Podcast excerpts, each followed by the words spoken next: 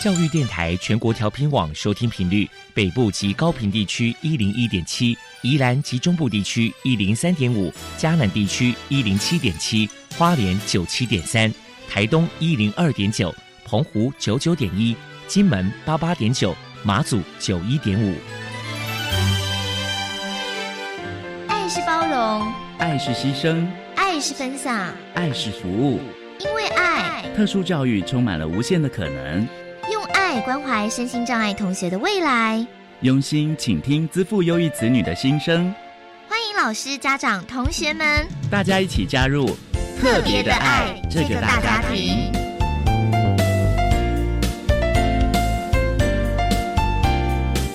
本节目由教育部学生事务及特殊教育司指导，国立教育广播电台监制。欢迎收听。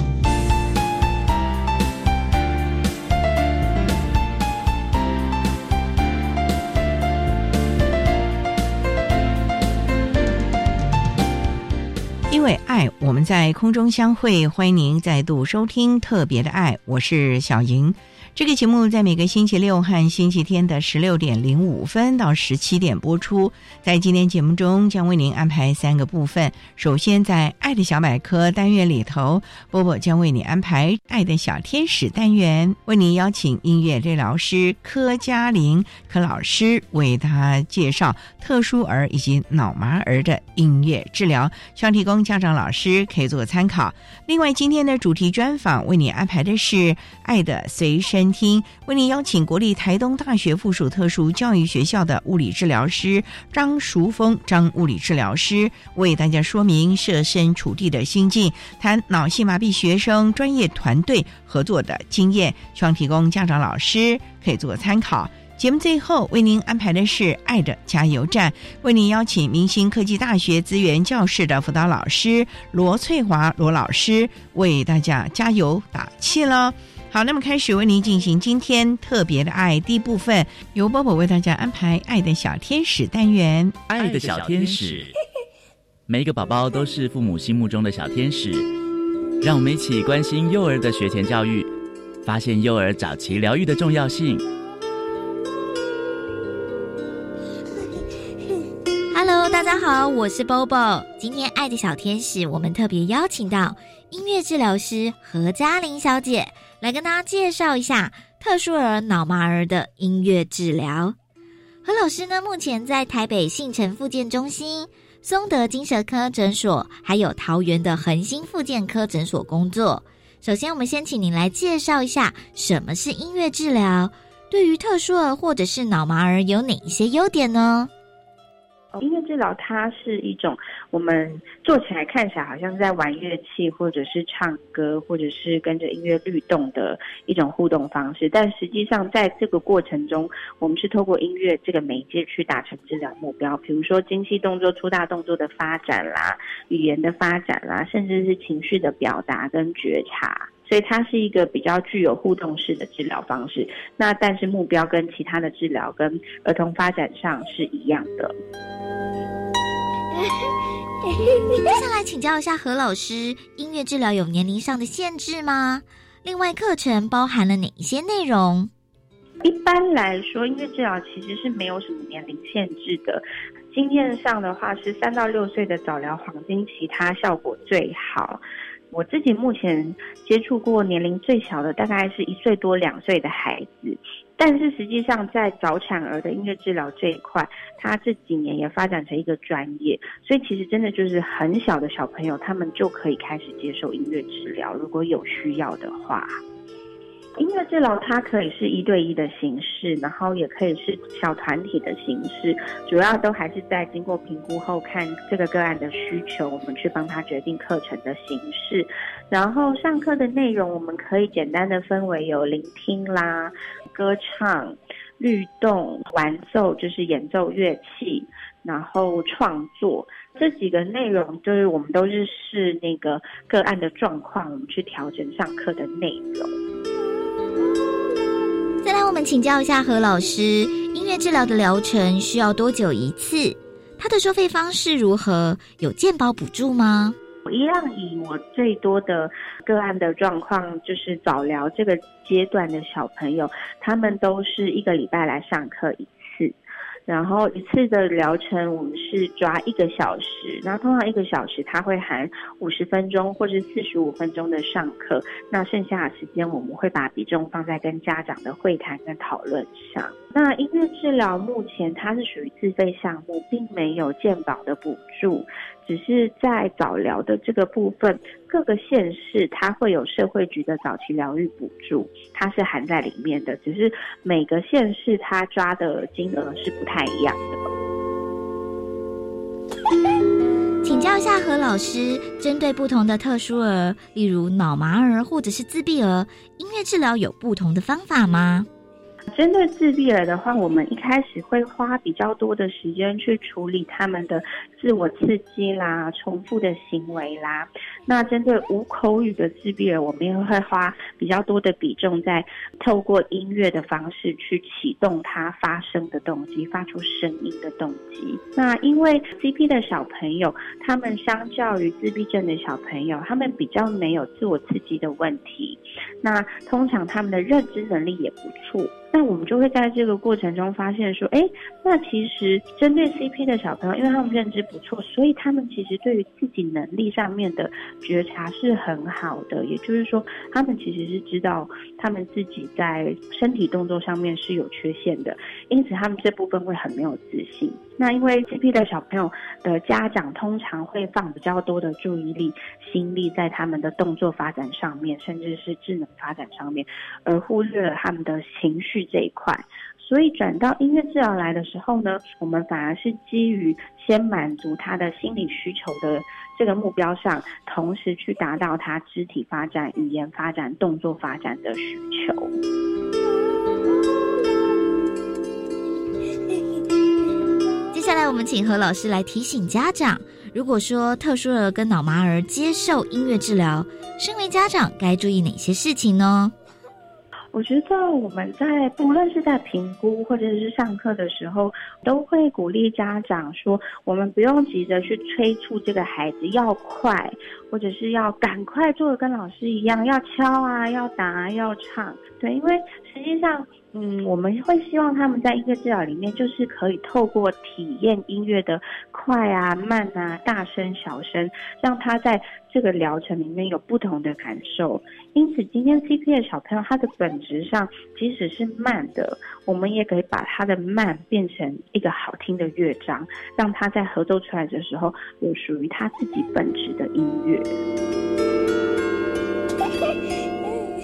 我们请您破除一下一般大众对于音乐治疗有哪些错误迷思。音乐治疗它并不是听音乐做治疗，所以。并不是可能很多人想象是一进来坐在那边，我们放音乐给你听，然后得到某一种疗效。它并不是这样子的，它是一个非常互动性的音乐治疗。那音乐治疗也不是学音乐，我们并不是要来教小朋友认五线谱啦，或者是会操作某一个乐器操作到很厉害。所以家长不需要担心说，哦，我的小孩不会音乐，他可不可以做音乐治疗？其实是都可以的。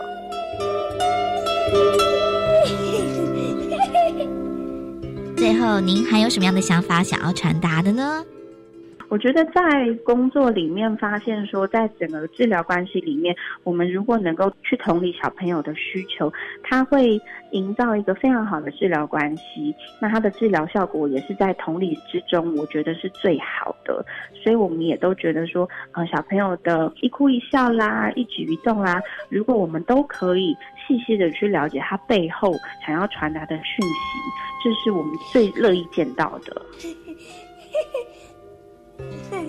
非常谢谢音乐治疗师何嘉玲小姐接受我们的访问。现在我们就把节目现场交还给主持人小莹。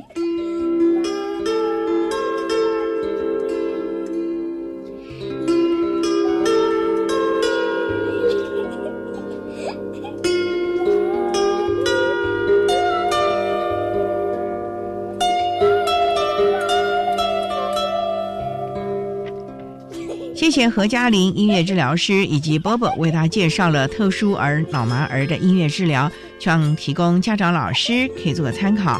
您现在所收听的节目是国立教育广播电台特别的爱。这个节目在每个星期六和星期天的十六点零五分到十七点播出。接下来为您进行今天的主题专访。今天的主题专访为你安排的是《爱的随身听》，为您邀请国立台东大学附属特殊教育学校的物理治疗师。张淑峰，张物理治疗师为大家分享设身处地的心境，谈脑性麻痹学生专业团队合作的经验，希望提供家长、老师还有同学们可以做参考喽。好，那么开始为您进行今天特别爱的主题专访，《爱的随身听》。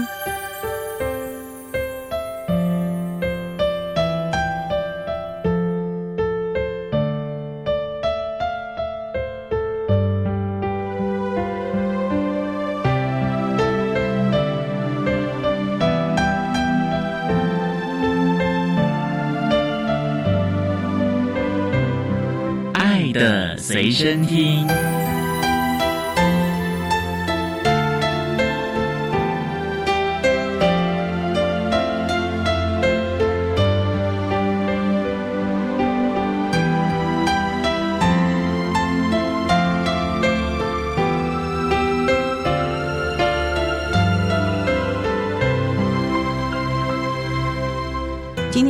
邀请国立台东大学附属特殊教育学校的物理治疗师张淑峰张治疗师，郑老师您好，主持人好，各位听众大家好。今天啊，特别邀请治疗师为大家来说明设身处地的心境，谈专业团队和教师协同合作，融入脑性麻痹学生教学以及亲师沟通的经验。那刚才介绍张物理治疗师，您是国立台东大学附属特殊教育学校的治疗师，想请。叫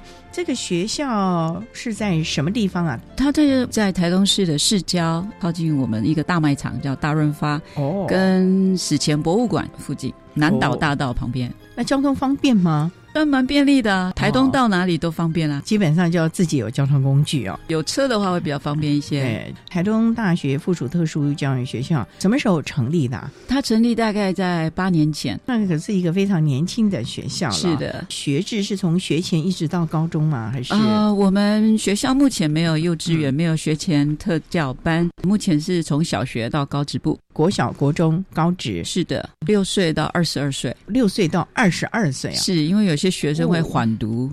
那我们收的这是什么样障碍类别的孩子啊？特教学校呢，它基本上的入学门槛就是智能障碍必须要中度的障碍以上，可能合并有其他的状况，比如说情绪障碍、沟通困难、肢体困难。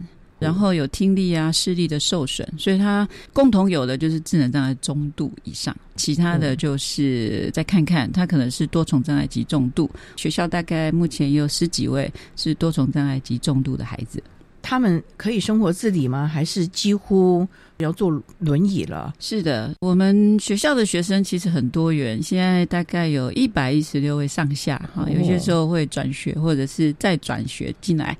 那我们的障碍类别跟学生的功能其实差异还是蛮大的。以我物理治疗师的角度来看，有的是。纯智能障碍中度以上，四肢健全，可是他判断力不好，还有合并过动症，所以他是肢体完全 OK，可能会到处跑。我们还是需要一个教助来协助他。那有的到肢体障碍及重度的话，他大概是连抬头啊、转头都没有办法，有些时候连眼睛睁开的时间都不是很长。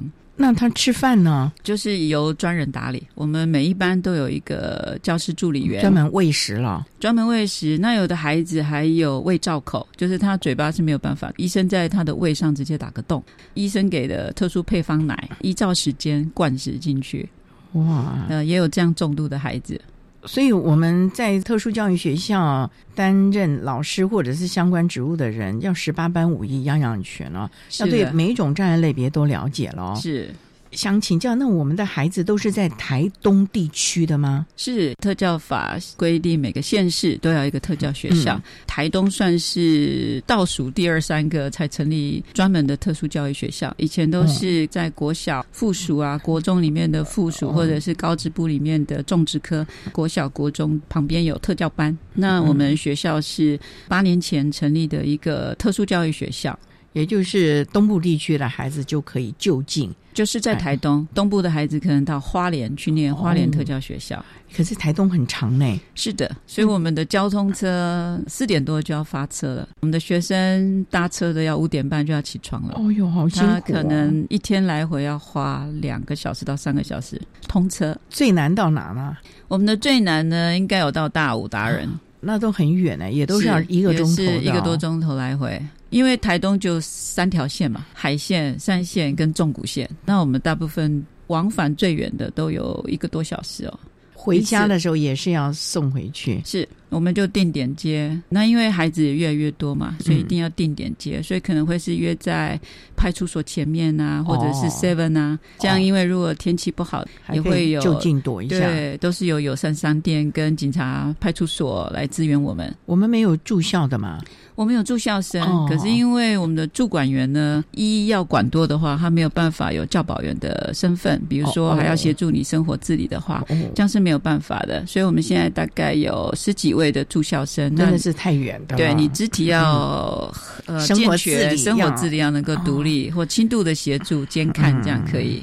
好，我们稍待再请国立台东大学附属特殊教育学校的物理治疗师张淑峰张物理治疗师，再为大家说明设身处地的心境，谈专业团队和教师协同合作，融入脑性麻痹学生教学及亲师沟通的相关经验分享。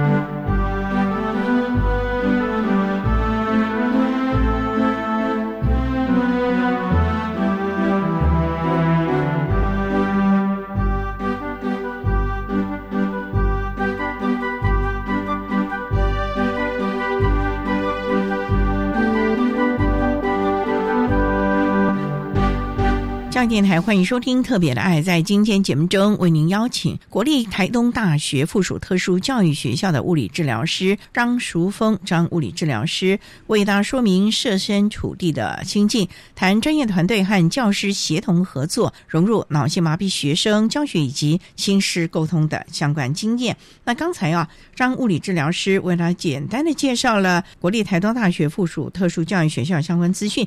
那想请教治疗师，您从事是物理治疗工作大概多久了？现在是我的第二十六年了，二十六年了。是的，你当初就是物理治疗系毕业的。是我在美国大学念的是物理治疗跟心理学，我是双学士。后来在台东特教学校又念学前特教研究所，现在在台师大攻读人类发展博士班，专攻幼儿发展跟幼儿教育。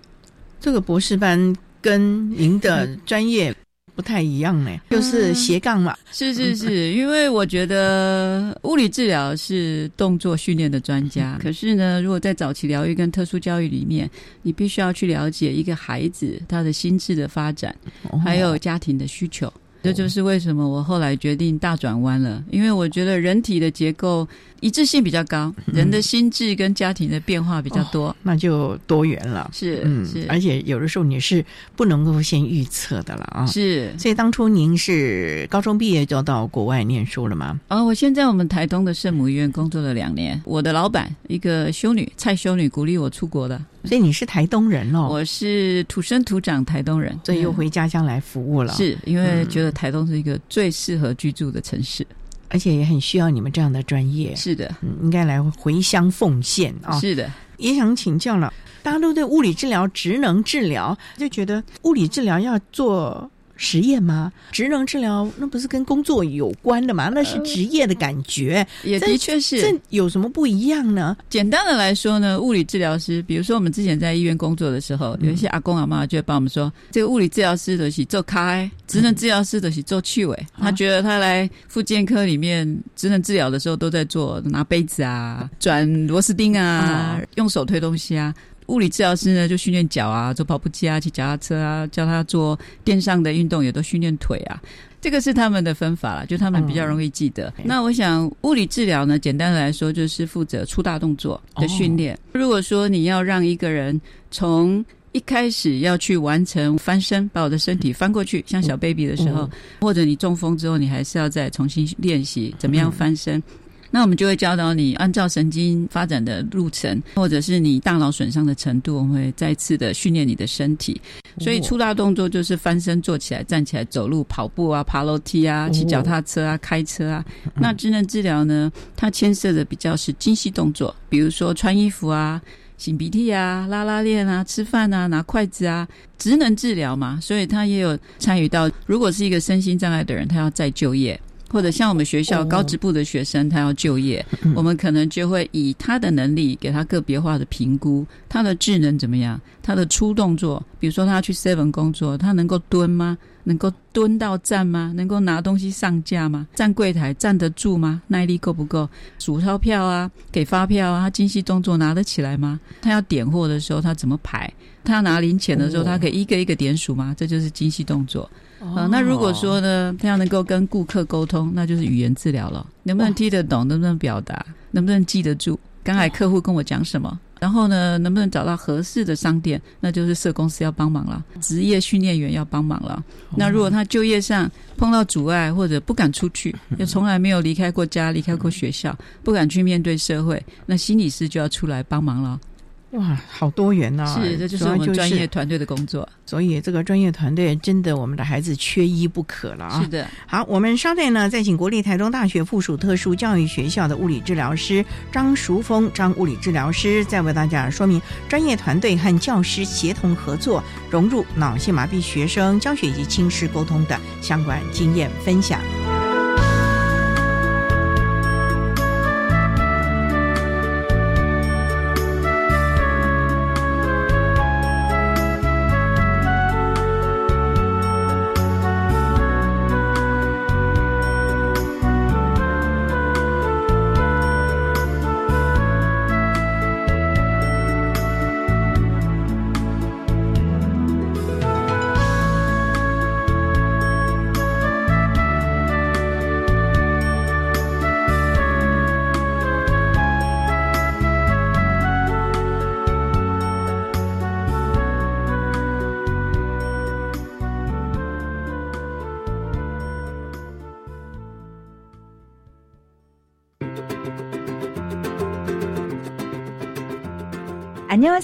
저는杜丽입니다。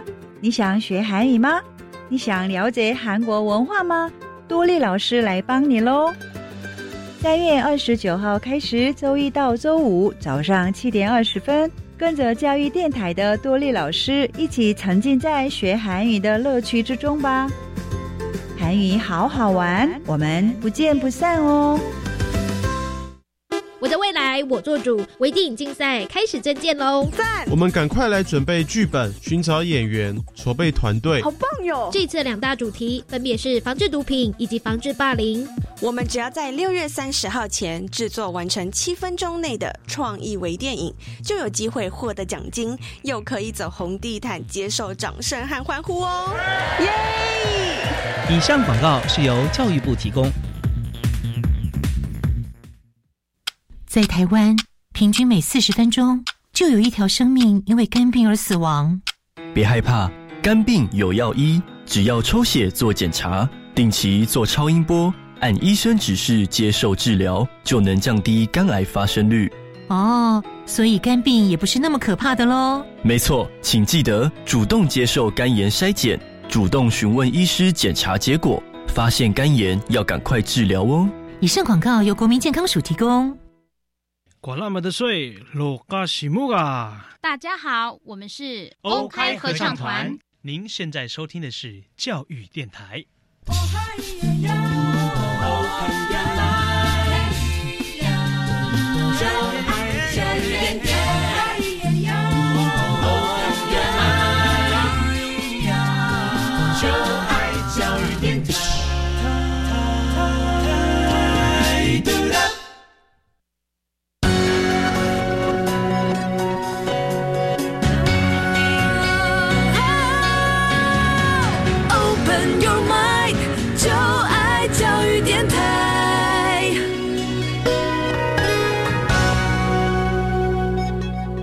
教电台欢迎收听《特别的爱》这个节目，是在每个星期六和星期天的十六点零五分到十七点播出。在今天节目中，为您邀请国立台东大学附属特殊教育学校的物理治疗师张淑峰张物理治疗师，为大家说明设身处地的心境，谈专业团队和教师协同合作，融入脑性麻痹学生教学以及亲师沟通的相关经验。刚才在节目的第一部分，张物理治疗师。已经为大家谈到了专业团队在特教学校大家分工合作的内容了啊。是那我们知道，我们的孩子都是比较中度以上的，甚至于是多障的孩子。那针对脑性麻痹的孩子啊，物理治疗可以提供他们一些什么样？就是拉筋嘛，因为我们一直在讲什么用进废退啊。是每次看他们哦哀嚎啊，在那边痛哭，因为我也访问过好多脑麻的孩子，就想到当年，甚至于现在，尤其小时候在做那些物理治疗的时候，真的很辛苦。那他说。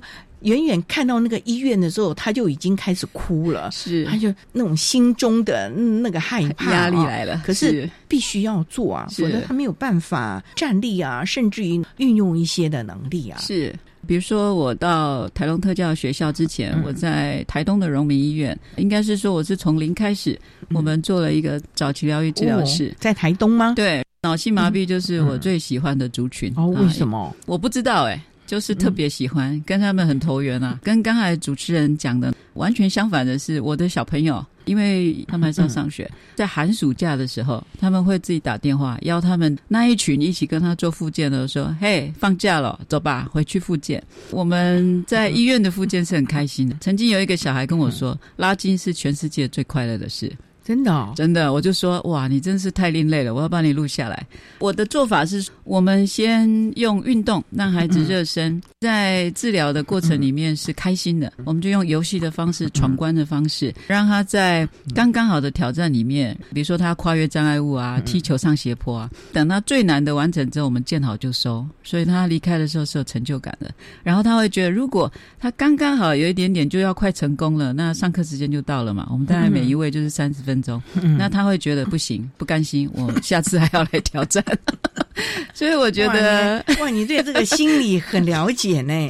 我觉得应该是因为我有练学前特优，哦有差，也是因为我发现，当一个物理治疗师很懂一个孩子的身体的发展、神经的发展、嗯肌肉骨骼的发展，还是不够的。因为我觉得物理治疗的培训里面，我们很少去强调沟通这件事，特别是跟孩子的沟通，又跟成人不一样，所以要学啦，嗯。要学。现在在特教学校，专业团队的做法是这样：如果孩子都经过转衔的会议，然后我们也知道说有一些孩子要来我们学校，嗯。那我们大概在开学前就会准备好物理、职能、语言、心理的评估量表。那我们的评估量表要做出来，我们必须要知道你的能力在哪里。我们会有知觉动作课程，那你对知觉动作课程的需求，我们会在最后面会有一个同整。比如说，我们物理、智能、语言是排在一起的。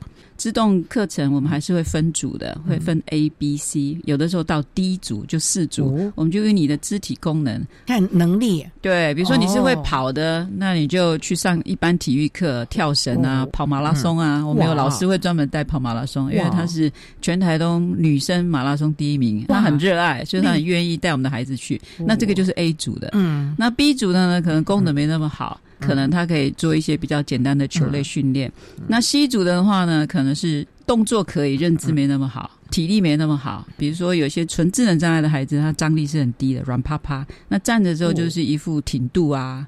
圆背啊，他看起来就是没精神，手呢没办法抓握太重的东西，那我们可能就把它放在 C、D 组一起。D 组呢，就是我们前面讲到的，可能他是用胃造口进食啊，那大脑活跃度没那么好，可能连抬头翻身都不行的，这些就要做一些被动运动。所以我们就是这样分组，在开学的第一个礼拜。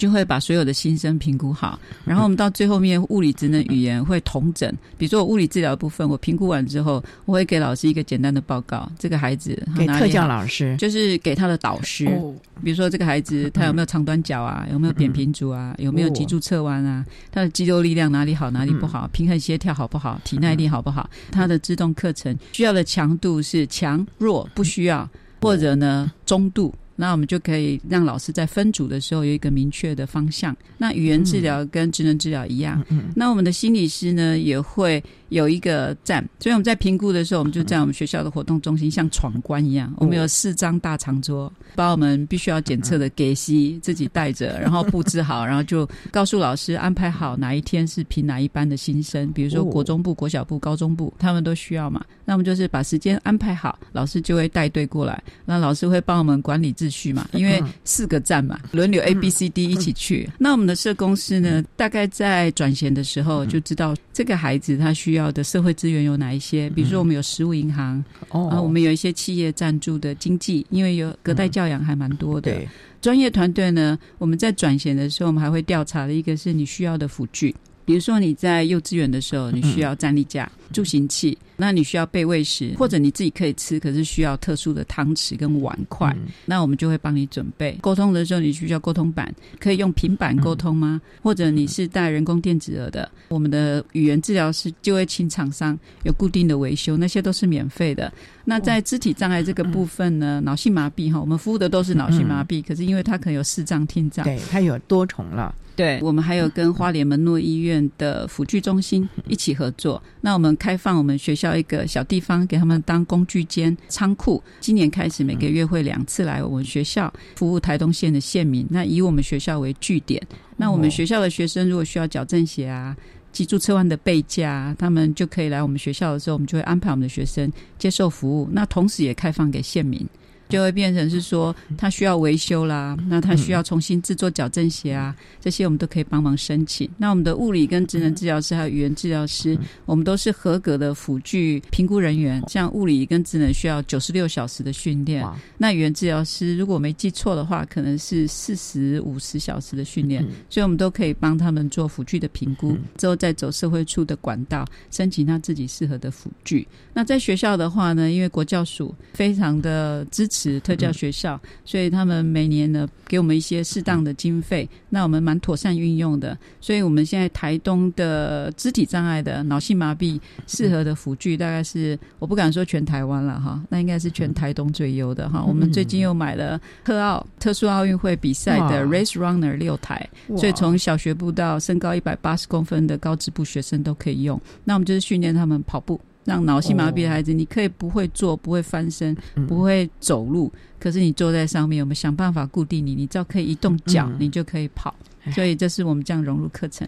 啊，真的是非常的多元啊！让我们也知道了，台东虽然大家感觉是比较偏乡啊，资源不足，可是我听到了张物理治疗师这样说明，我会觉得哎，也蛮开心的，有这么多的资源可以依助了啊！是是。好，我们稍待再请国立台东大学附属特殊教育学校的物理治疗师张淑峰张物理治疗师，再为大家说明专业团队和教师协同合作，融入脑性麻痹学生教学以及亲师沟通的相关经验。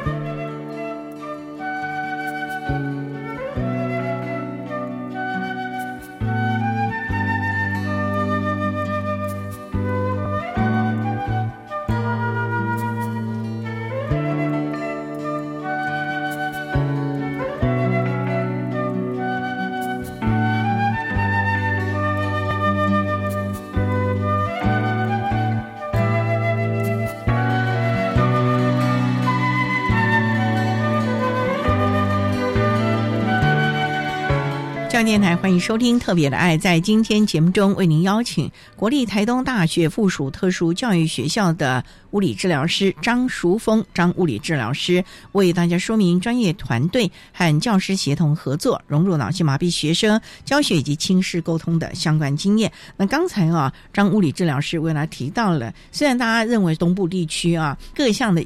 资源都不是那么的丰富，可是我们听听也觉得，其实，在我们的教育体系，在这个部分，国教署其实也提供了很多的资源，让孩子们都有各项的辅具啊，来运用。匮乏。嗯，我们刚才也提到了专业团队这样子来做。刚有提到说，IEP 每到了一个新的教育阶段，它是旧生，你们仍然还要再做一次转衔。如果他要换学部的话，哦，还是要转衔，国小到国中，国中到高中。IEP 的话是。期初、期末最少要开两次。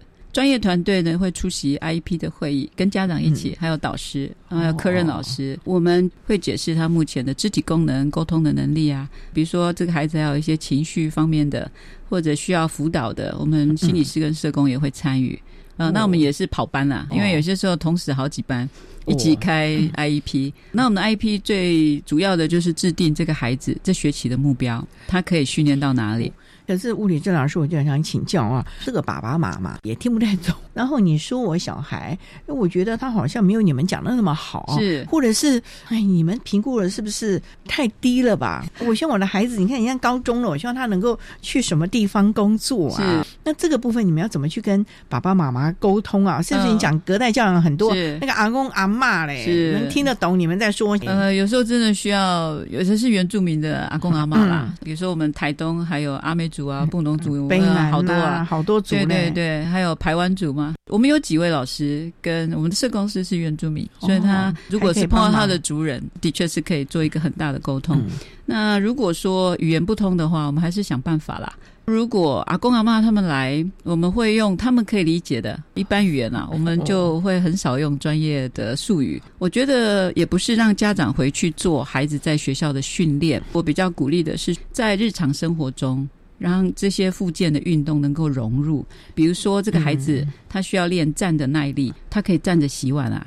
因为洗碗其实是一件不容易的事，哎，你的手要握好，这就是精细动作了。嗯，然后你还要知道，一手拿，一手动，一手不动。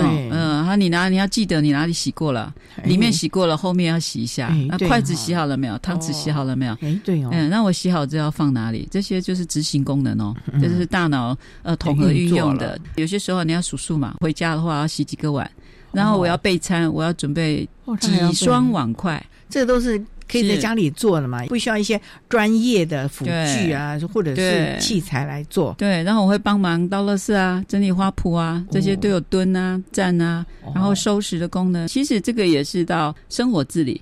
因为我们希望我们未来的孩子，特别是隔代教养的孩子，阿妈都老了，哎、他们如果毕业了，阿妈也更老了，可能没办法继续照顾他，所以他可能必须要去一些小作所啊，哦。或者是日间照护啊。那如果你的生活自理能力不好的话，要接待你的机构，他额外要再找教保员。那我们也不希望孩子一直都被照顾，除非他真的是有必要。对啊呃那我们也有看到家长有些时候会低估孩子的能力，那在研究上也有显示是这样。嗯那当然也有可能是孩子回到家嘛，他就不在学校这么认真，极总是会撒个娇。我们还是会鼓励家长跟老师跟专业团队一起协力，在家庭里面做孩子可以做得到。那我们最鼓励的就是做家事，哦因为这也是生活自理最重要的一个功能，就是独立自己照顾自己，才是一个人独立的目标嘛。那你们有没有提醒这个阿公阿妈、爸爸妈妈啊？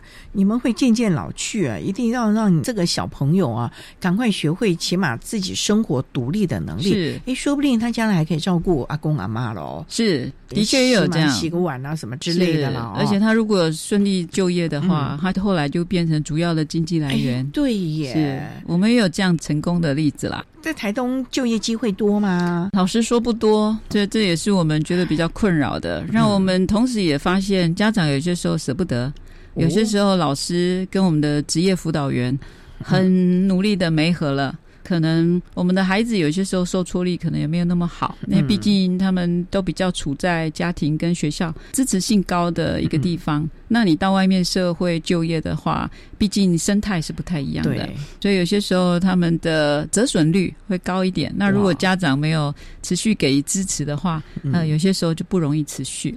所以这个部分还真的是家庭、老师大家要一起帮忙孩子。对，家长也是我们的重要的专业团队人员哦。对，这也是非常重要的伙伴了啊。是好，那我们稍待再请国立台东大学附属特殊教育学系的物理治疗师张淑峰张物理治疗师，再为大家分享专业团队和教师协同合作，融入脑性麻痹学生教学以及亲师沟通的相关经验。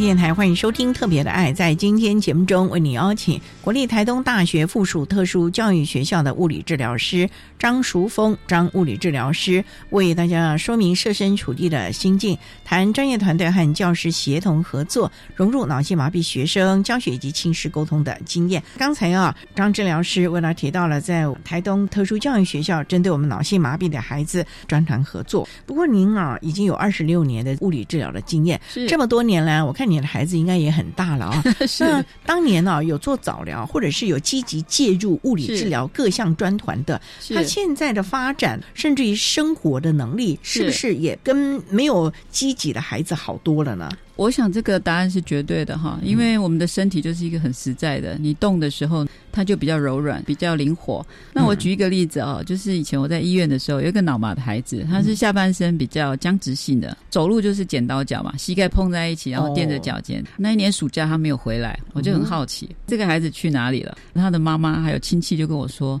他到桃园县的桃园乡去一个亲戚那里玩。我就说哦好，等他开学的时候回来呢，我就发现不得了。怎么了？这个孩子竟然可以跨的那么好，我就说你暑假到底做了什么？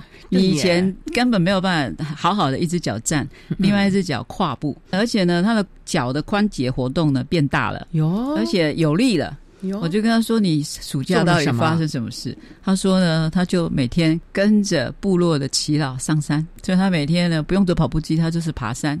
因为原住民嘛，他们打猎嘛，他对这个打猎传统非常的有兴趣，所以他坚持要跟上山。他是肢体不方便的孩子，然后呢，他就说他每天爬树啊。那你是要爬树跟树干跟树枝之间要跨步的，对呀、对呀、所以他自己每天已经在拉筋了，哦，所以他就进步很多。我就觉得的确是，哎，如果你所处的环境有提供这样子的空间跟机会，让孩子去训练，其实不用那么辛苦，开车四五十分来医院，然后做这么感觉上痛苦的治疗，而且好玩多了。那最主要就是这个孩子是自我驱动，那就让我知道说。有些时候治疗师哈可能比不上一棵树了，所以成功不必在我。所以你会不会在东大或者医院里 面种树吗？对啊，种树啊，不是只是植树节了，是让大家爬树吧？是，其实爬树很好玩的，真的训练各方面的感官能力，也是手眼协调，不然就掉下来了。是，而且要注意力，对，你要做好。那我是觉得说，其实环境很重要啦，这也是我们希望家长。能够去理解跟开始执行的，你家里也有这样的环境啊，你就是让他做家事嘛，动一动。那你们全家到我们那么漂亮的森林公园骑车的时候，你可以有个斜力车啊，他坐在后面练习踩或坐稳嘛，对呀，也是可以。另外一个我想举的例子是我们一个早疗的孩子，他后来呢在台东念完高中，而且他考上了花莲的一个国立大学，他就很焦虑啊，想他要怎么离开家。然后他问我的第一个问题，竟然是我要怎么样去买早餐，因为一直以来都是人家照顾他。他还暑假还来我们医院特别集训怎么折衣服。他是脚不方便，手是好的，而且他在小学的时候拿过科学展第三名，所以脑袋是好的。可是因为从小都没有自己折过衣服，所以他对怎么折衣服完全没有概念。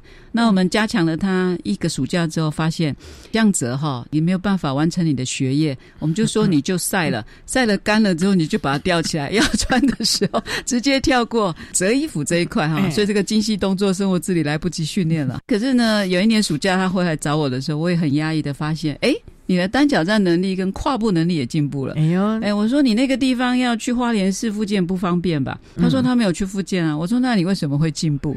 他说呢，因为那个学校帮他改装了卫浴。可是他要跨进去，所以他每天都要跨进浴缸。所以经过这样每天的练习呢，自己就复健进步了。哦，所以我就想，这又是成功不必在我的第二个例子哈。所以我就觉得，孩子的生活环境给像什么样的环境，他其实还是有调试，跟自己想办法去适应的问题。所以不用太保护。对，我们一直跟家长不要太保护他，能够做的你不要帮他。这个孩子真正独立生活呢，其实也是他念大学的时候。最近呢，我有一个脑性麻痹的孩子，我到他的小学去看他。那我就觉得很压抑啊，因为我去年在幼稚园看他的时候，因为他经常去游泳，所以他的平衡超好的。我把他人呢趴在球上，我怎么摇他不会动哎，他的平衡很稳定性很好。怎么我到了学校去看他，哎呀，糟糕了，脚垫脚尖，对，那膝盖伸不直了。脚踝也搬不动了，怎么了？就连缩了，因为他已经好长一阵子没有去游泳。虽然有规律的去医院复健，可是呢，因为孩子很怕痛，所以他打完肉毒杆菌之后，他不敢把脚踩下去，因为这样他垫着脚尖走了好长一段路。这个孩子是他出生大概六个月的时候就到我那边去复健，哇！那现在已经小一了哈，你就知道我跟认识他好久。那我就跟老师说，我也跟爸爸妈妈说，我说肉毒杆菌让他的肌肉能够被延展的几率可能不是很大了啊，因为他已经关节都硬了，连缩我都拉不开了，而且他很怕痛，根本没办法真正好好的拉他。是不是叫他重新再游泳？我们建议，可是呢，因为关节已经连缩的话，必须要骨科医师的介入了，所以我就跟他建议了一个台东基督教医院的小儿骨科医师，台大医院下来的，也是一个很热忱的年轻医师。那我们就先请他去看诊，给医师评估一下。那医师也是觉得说，可能要开松筋刀了，然后他们就利用寒假去开。可是这个刀，医生说小刀啊，因为这个孩子比较有心因性的啊，因为脑麻的孩子很多是早产儿造成的脑部缺氧，早产儿里面。呢，有一个出生前心理学，他们的研究里面发现，这样的孩子对身体痛苦的记忆是比较呃长期的。现在的大脑神经科学里面又有讲到，情绪会绑架你的大脑。比如说有创伤的孩子啊，有被家暴的啦，有被性侵的孩子，他们的大脑杏仁核一旦受损，记的是悲伤的记忆，比较负面的记忆的话，他的大脑前额叶就是我们额头上面这一块，嗯那管所有的动作控制的。调节的环境适应的，基本上就是宕机了，所以你的情绪会绑架你的大脑。这个孩子有一个专门的助理员，这个孩子呢开完刀，那医生说其实也是一个小刀而已，因为因为这个孩子很怕痛，可是麻药一打他根本没感觉，他很快就拉直了，所以他是心因性的。打完石膏之后呢，刚好利用寒假去处理这一块。现在呢，我觉得很好，就是他教师助理员非常的认真。帮我们操练他。对，所以我现在是用 Line 远距遥控，该做什么，那该站干嘛？比如说跨脚坐啊，把椅子翻过来跨脚坐啊。那下课时间就去站啊。那如果他愿意站着上课，老师也觉得不突兀，同学也不会盯着他看，他也可以接受，那就站一节课。那这也是我们在台东特教学校跟老师合作的时候很强调的，就是根据研究，每个孩子，特别是肢体障碍重度的孩子，他们的关节韧带的柔软度是很容易变形的。为了要让他成长，生长板还是需要有一点压力，每天最少要站一小时。所以我们在学校孩子来的时候，就是入班之后就是照表操课，站一小时，然后有的要拍弹的，要坐一小时的。那我们的轮椅也都有特殊摆位的轮椅。那睡觉的时候，东特我们执行二十四小时摆位，所以就是坐的时候要好的百位轮椅，站的时候要好的站立架，而且。我们睡觉，我们买了一个一个就一万多块的枕头给孩子睡，而且呢，张力极高度或者和焦虑型的孩子，经过我们的临床观察，他们都可以入睡。所以这个枕头真的很不错，它蛮排汗，而且可以机器洗。感谢国教署的经费，就是看我们现在这批的孩子需要什么样的辅具。通常睡觉的辅具是大家最。不太去注意的，所以这也是我们会提醒家长，就是我们在学校午睡是这样子的哦。那你回到家的时候，当然我们不会建议你买那么贵。那假设你经济允许，当然也鼓励。如果说你经济上不允许，那我们就是用枕头，那我们就是摆位给你看，拍照给你看。请你回到家的时候也试试看这样做。那因为孩子这样他的肢体能力还有脊椎也比较不会变形，骨盆啊也比较不会变形，比较不会有脱臼的问题。哎，所以这就是我们一开始就照表操课。感谢我们的教师助理员。跟老师们啊，很配合我们的坚持，所以只要在校的期间，我们都尽可能让我们的孩子维持在最好的体态。治疗师讲的很清楚，在校期间，重点就是你离开了教育体系的时候呢，你还是要自己督促自己啊，因为。用进废退了啊！是的，这个是终其一生都必须的了啊！是是啊，真的要提醒家长，还有我们的老妈的孩子，甚至于家人了啊！是好，那我们今天也非常的谢谢国立台中大学附属特殊教育学校的物理治疗师张淑峰张物理治疗师为大家说明的设身处地的心境，谈专业团队和教师协同合作，融入脑性麻痹学生教学以及亲师沟通的相关经验。非常谢谢你，治疗师，谢谢谢谢大家。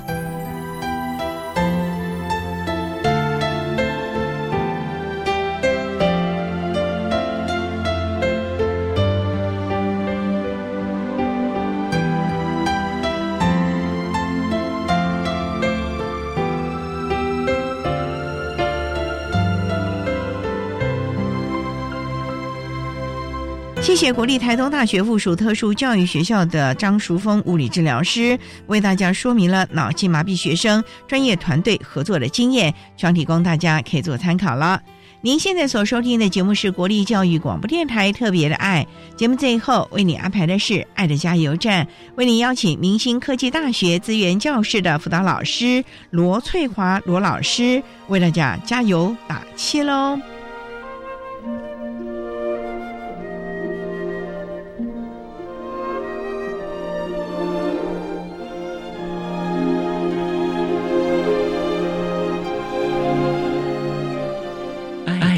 加油站。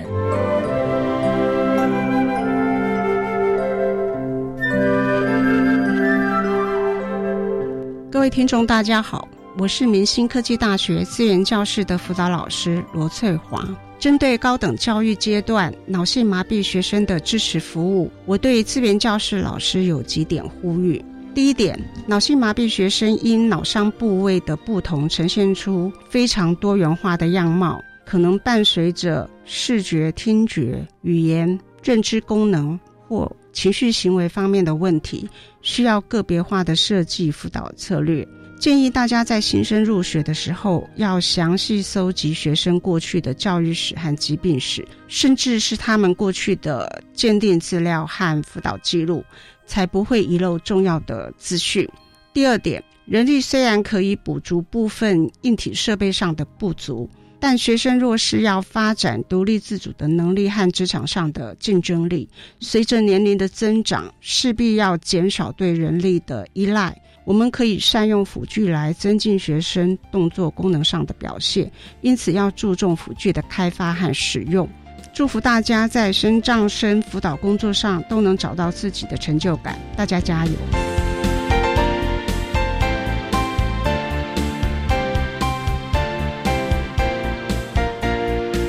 今天节目就为您进行到这了，感谢您的收听。在明天节目中，为您邀请明星科技大学资源教室的辅导老师罗翠花罗老师，为大家说明：只要努力，一定会更好。谈高等教育阶段脑性麻痹学生支持服务的经验，希望提供大家可以做个参考喽。